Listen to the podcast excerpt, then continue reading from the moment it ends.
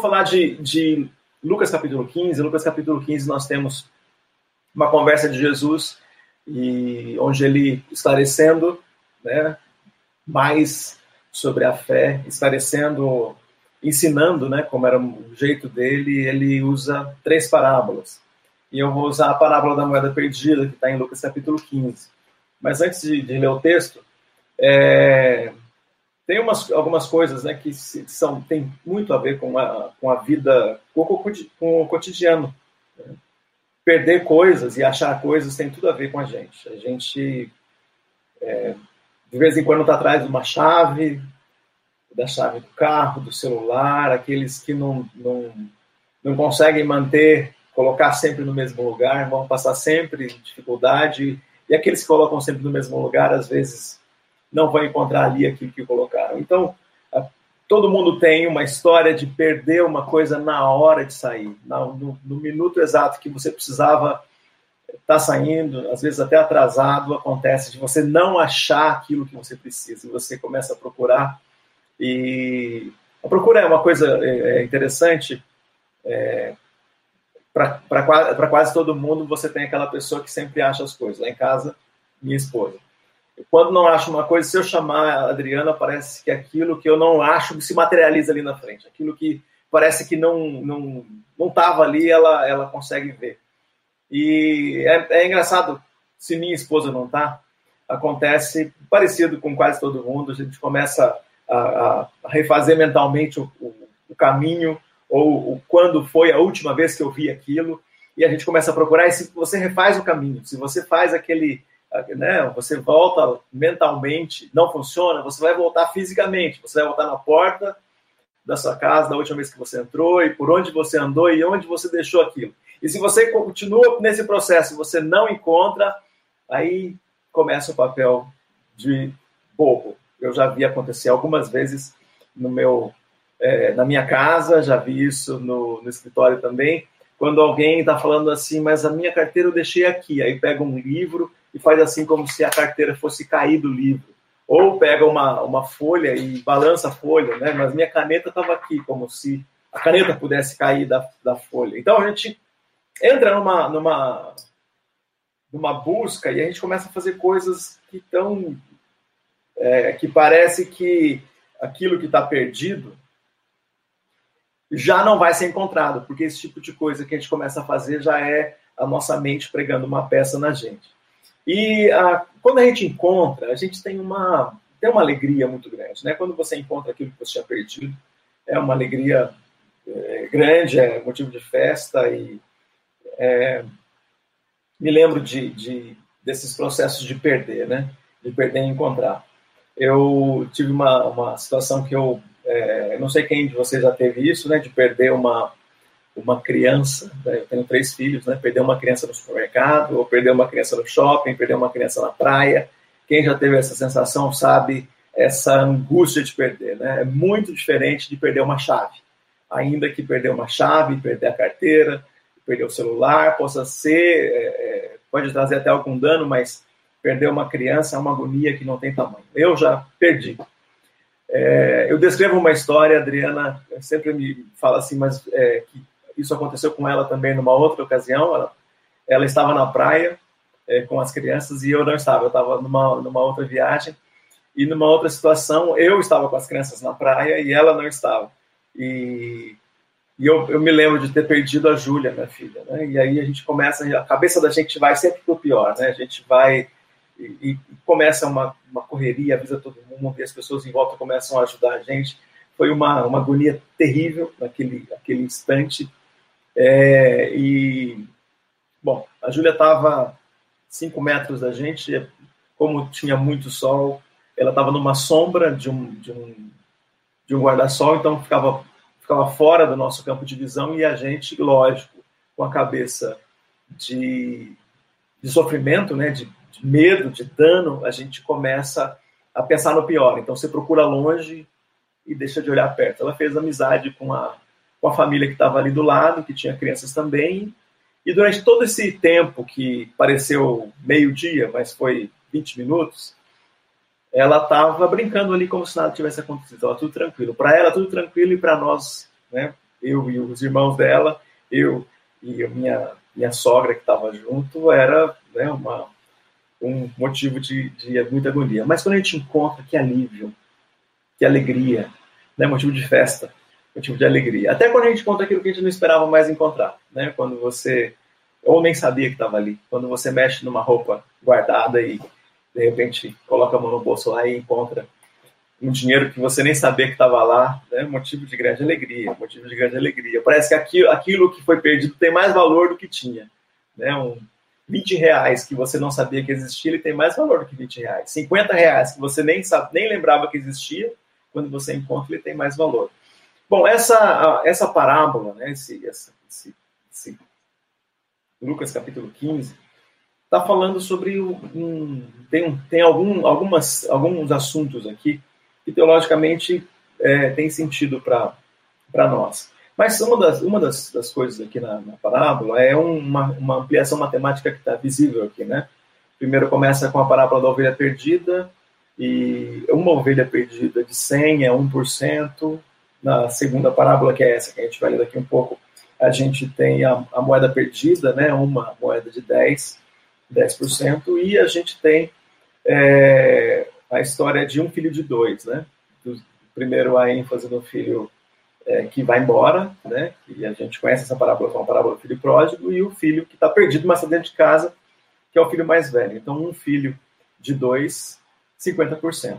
Bom, primeiro de tudo, que a gente tem que compreender e saber que Deus está falando para nós através dessa história, Jesus está falando para nós através dessa história, está mostrando a importância que, que nós temos, a importância que existe na, na restauração e no, no encontro daquele que se perde, no encontro daquele que, que parece sem esperança, não tem esperança de ser encontrado mais. Uma ovelha que se perde e fica longe parece que não tem mais esperança de ser encontrado. E mesmo assim, o pastor sai para fazer essa procura e quando encontra faz uma festa. A moeda perdida a mesma coisa e no caso do filho perdido é o contrário, o filho não ele não se perde por no caso da ovelha, né, a ovelha se perde por inocência. No caso da moeda, a moeda se perde por descuido e no caso do, do filho, né, o filho o filho pródigo, no caso, ele se perde por ele é, por obstinação, por decisão, né? Ele decide sair e, portanto, espera né, o pai espera que ele volte, por decisão também. Então, por decisão sai, por decisão volta. Tem muita coisa que pode ser falado nesse, nesse capítulo todo, mas é, eu quero fazer uma, uma leitura do texto que, que é o nosso, nosso texto para a gente conversar um pouco mais ainda hoje. Lucas capítulo 15, versículos 8 a 10. Ou qual é a mulher que, possuindo dez dracmas e perdendo uma delas, não acende uma candeia, varre a casa e procura atentamente até encontrá-la? E quando a encontra, reúne suas amigas e vizinhas e diz: Alegrem-se comigo, pois encontrei a moeda perdida. Eu lhes digo que a alegria na presença dos anjos de Deus por um pecador que se arrepende. Que Deus use a palavra dele para falar aos nossos corações. É, eu vou falar sobre, sobre essa, esse, isso que acontece com a gente de perder, e às vezes a gente, a gente tem essa, essa ideia do, do, do, do perder e está muito, né, como eu falei que, que aconteceu com a minha, com o caso de perder a minha filha, ela estava ali pertinho, e ao invés de eu procurar ali pertinho, eu fui procurar lá longe, sempre pensando na pior coisa, né, alguém pegou e levou ela embora, ela foi para o mar, né, coisa que não é possível, porque ela, naquele momento, ela não gostava nem de é, direito de entrar na água. Mas a gente sempre, é, quando a gente perde algo, a tendência que a gente tem de procurar onde não, não está. A gente procurar no lugar errado. E vamos falar de, de, de, de sensações que nós temos e que são acentuadas pelo que a gente está vivendo hoje.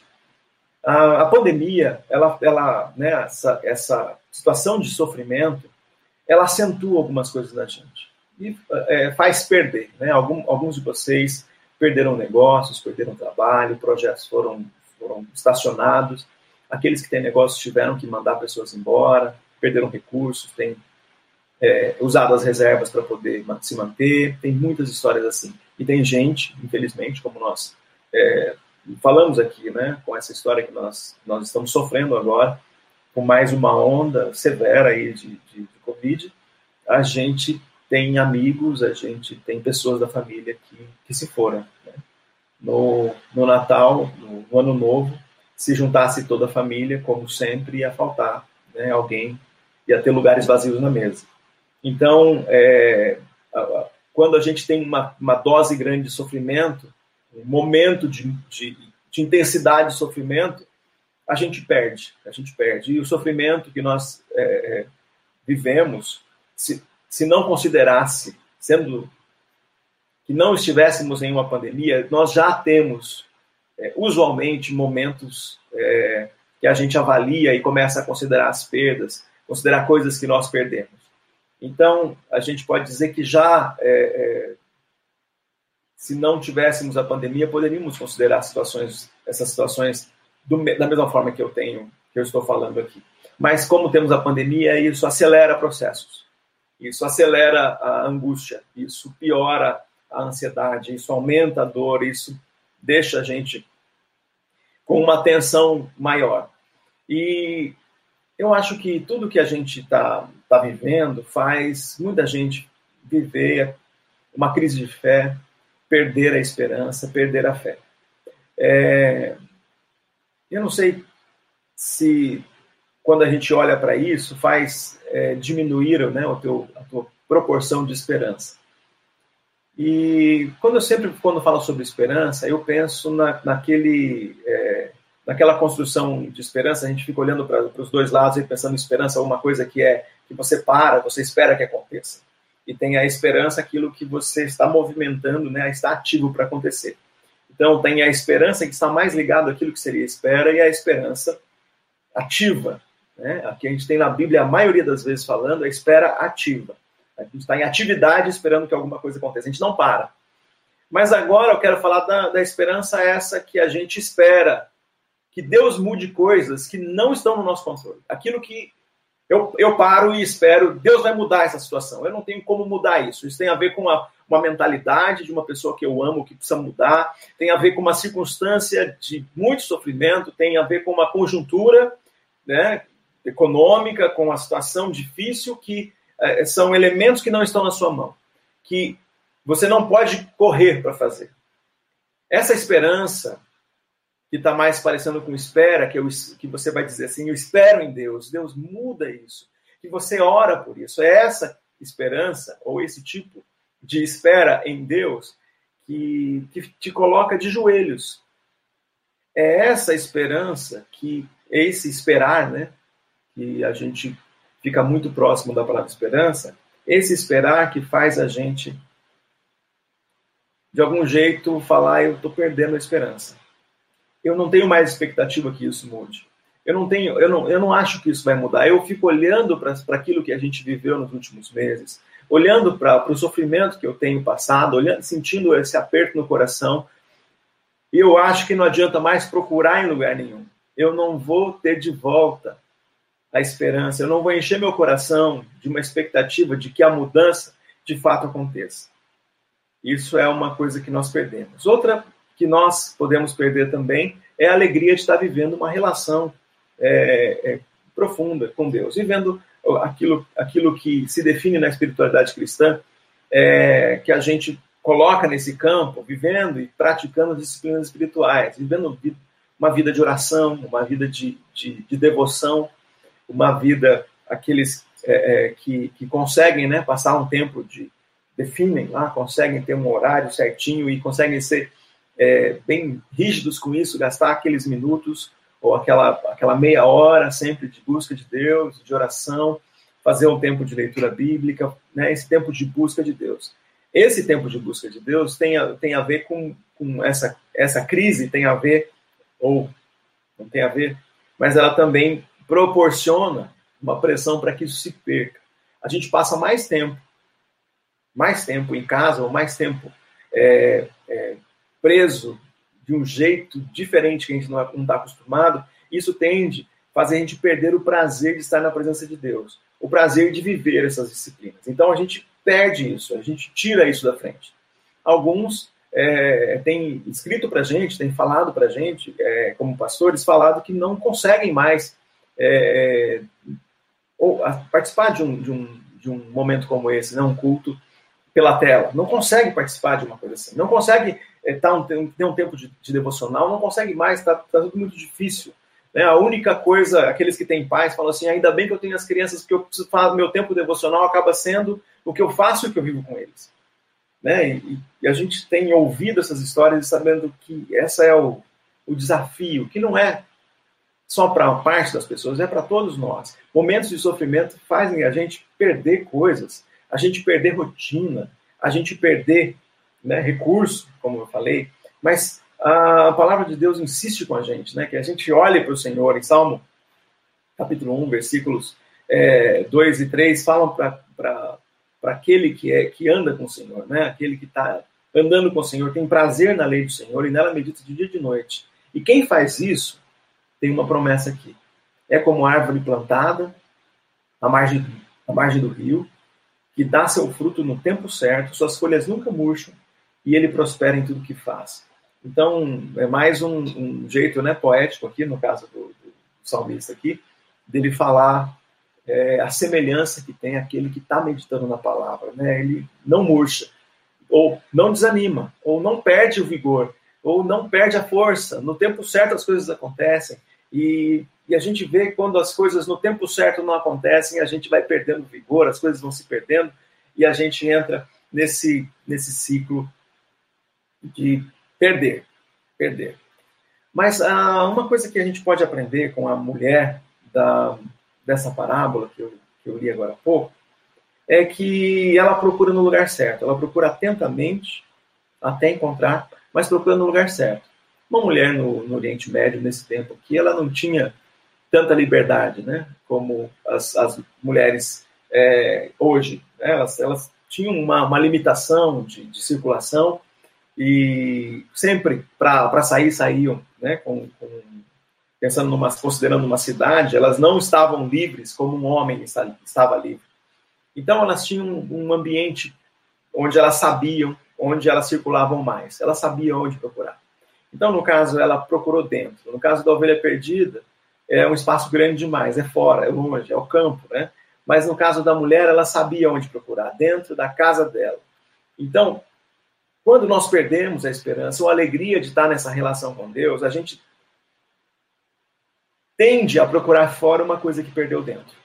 Acontece muito a gente procurar no lugar errado algo que a gente é, é, perdeu em um lugar e procurar no lugar errado. Isso acontece no mundo físico, mas acontece nessa, nesse mundo espiritual, acontece bastante. No caso da, da dessa, dessa mulher, ela procura dentro da casa, uma mulher é, que, fe, que, faz né, a, a, procura atenta e ela, ela limpou, né? Imagina ela tirando os móveis do lugar, ela empurrando as coisas para cá, para lá, usando uma vassoura.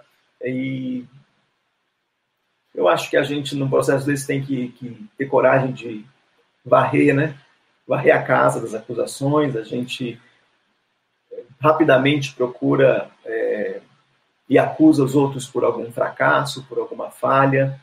Então, o desafio que a gente tem é varrer a casa das acusações, é, buscar a cura para a angústia, assumir a responsabilidade, aquela que é nossa, aquilo que, que nós somos responsáveis, porque perder o prazer nas coisas de Deus, a gente geralmente fala que ah, isso é, é, é foi Deus que me, que, me, que me fez isso, né? Assumir a responsabilidade, assumir a responsabilidade de que eu, eu, eu vou voltar a, a ter um movimento intencional. Eu não vou só olhar para a mudança que desejo e ficar parado. Eu vou ser intencional nisso. Eu vou voltar a orar para que a minha família tenha finalmente paz. Eu vou voltar a orar e tudo aquilo que não está no, na minha mão, aquilo que não tem a ver com o esforço meu, eu vou voltar numa santa expectativa de que Deus vai fazer a parte dele. Ele sempre faz a parte dele.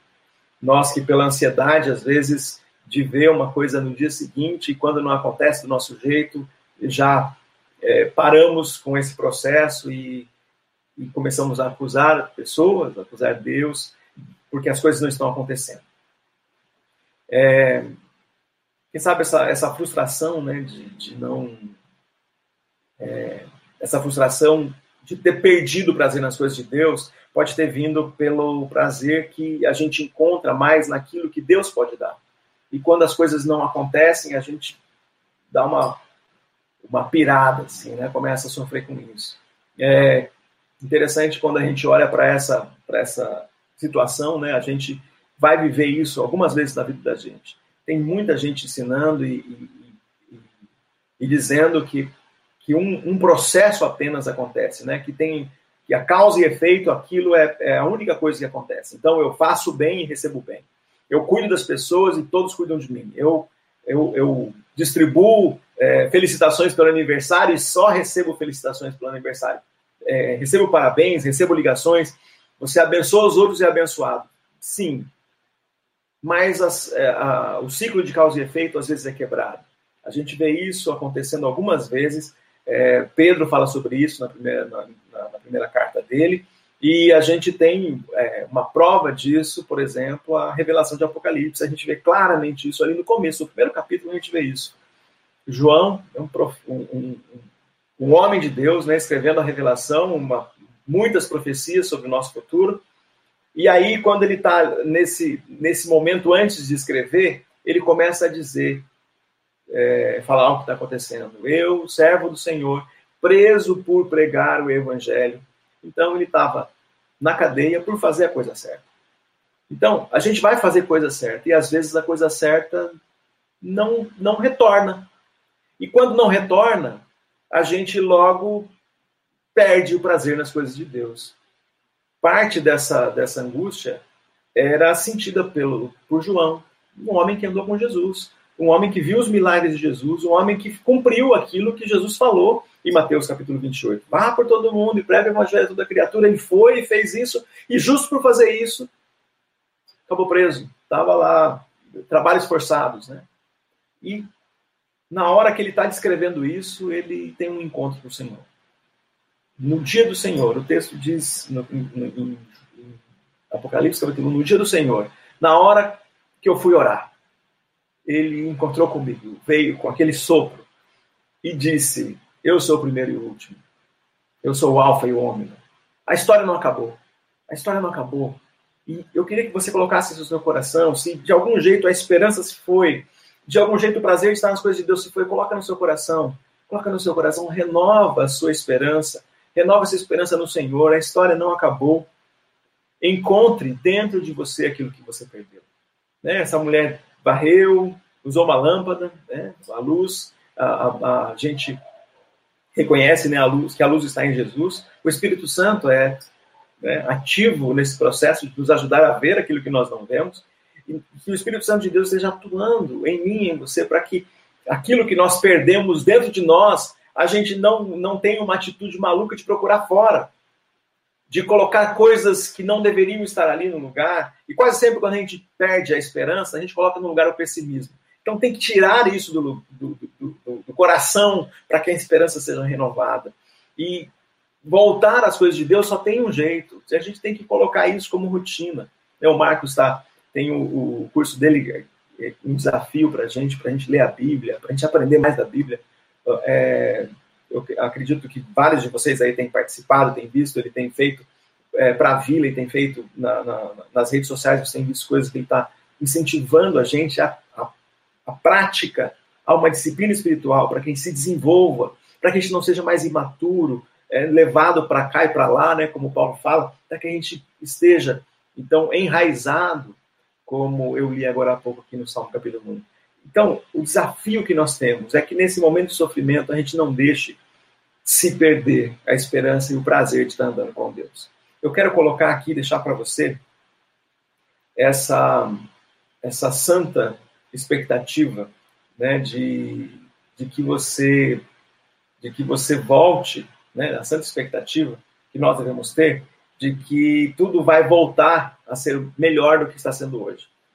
Não sei se é novo normal a palavra, eu acho que não, mas que as coisas voltarão a um estado que não vai ser esse de sofrimento. E nós precisamos ter esperança e manter isso. E nesse processo tem a ver sim com oração da nossa parte. tem a ver com a nossa relação com Deus, tem a ver com é, estar andando com Ele, e a paz que excede todo entendimento se estabelece em nós. Se estabelece em nós de um jeito que o caos pode continuar, mas aqui dentro tem paz. Paz que a gente pode transmitir para aquelas pessoas que nós amamos, para as pessoas que nós convivemos. E desejo que você seja encontrado é, feliz, encontrado cheio de esperança, encontrado né, como, como filho, né, como filho encontrado, mas alguém que encontra paz, encontra é, alegria, encontra prazer nas coisas de Deus dentro. Que você tenha isso. E agora, não posso terminar aqui sem, é, sem dizer, para você que ainda não teve aquele momento que você reconheceu Jesus como Senhor Salvador, que Jesus, que você que ainda não disse assim, Senhor, eu, Senhor Jesus, eu sou teu discípulo. É, é uma questão de lógica pedir ou buscar essa, pedir para que a esperança seja renovada nele, ou é, é, ir atrás de um prazer nas coisas de Deus, sendo que você nunca é, é, esteve com Jesus, você nunca orou para que Jesus entrasse na sua vida, é uma questão de lógica. Qualquer coisa que você teve, sem ter esse momento, sem ter essa decisão, sem falar Jesus entra na minha vida, Jesus toma conta de, de tudo que eu faço, de tudo que eu sou, eu quero ser teu discípulo, é uma questão de lógica. Qualquer coisa que pode ser muito boa que você viveu até aqui, ainda não é aquilo que pode ser, aquilo que pode ser com Deus. E a palavra aqui, né, diretamente, a alegria no céu por aquele que se arrepende. A alegria no céu quando o pecador se arrepende. A alegria no céu quando, com os anjos do céu, quando as pessoas retornam. A alegria para a gente quando a gente retoma a esperança, a alegria para a gente quando a gente retoma o prazer nas coisas de Deus. Que Deus te abençoe e você encha seu coração da alegria de andar com Ele, da alegria de estar com Ele. E a, a, a canção que, que o Paulinho, a canção do Paulinho, né? não é segredo, que ele cantou agora há pouco, fala dessa, desse encher o coração, né? de, de finalmente ter essa experiência profunda com Deus que a gente fala assim, da, da onde eu estava, não parece agora, né? Uma angústia tão grande que eu sentia, de repente meu coração é restaurado. Eu espero que isso aconteça com você.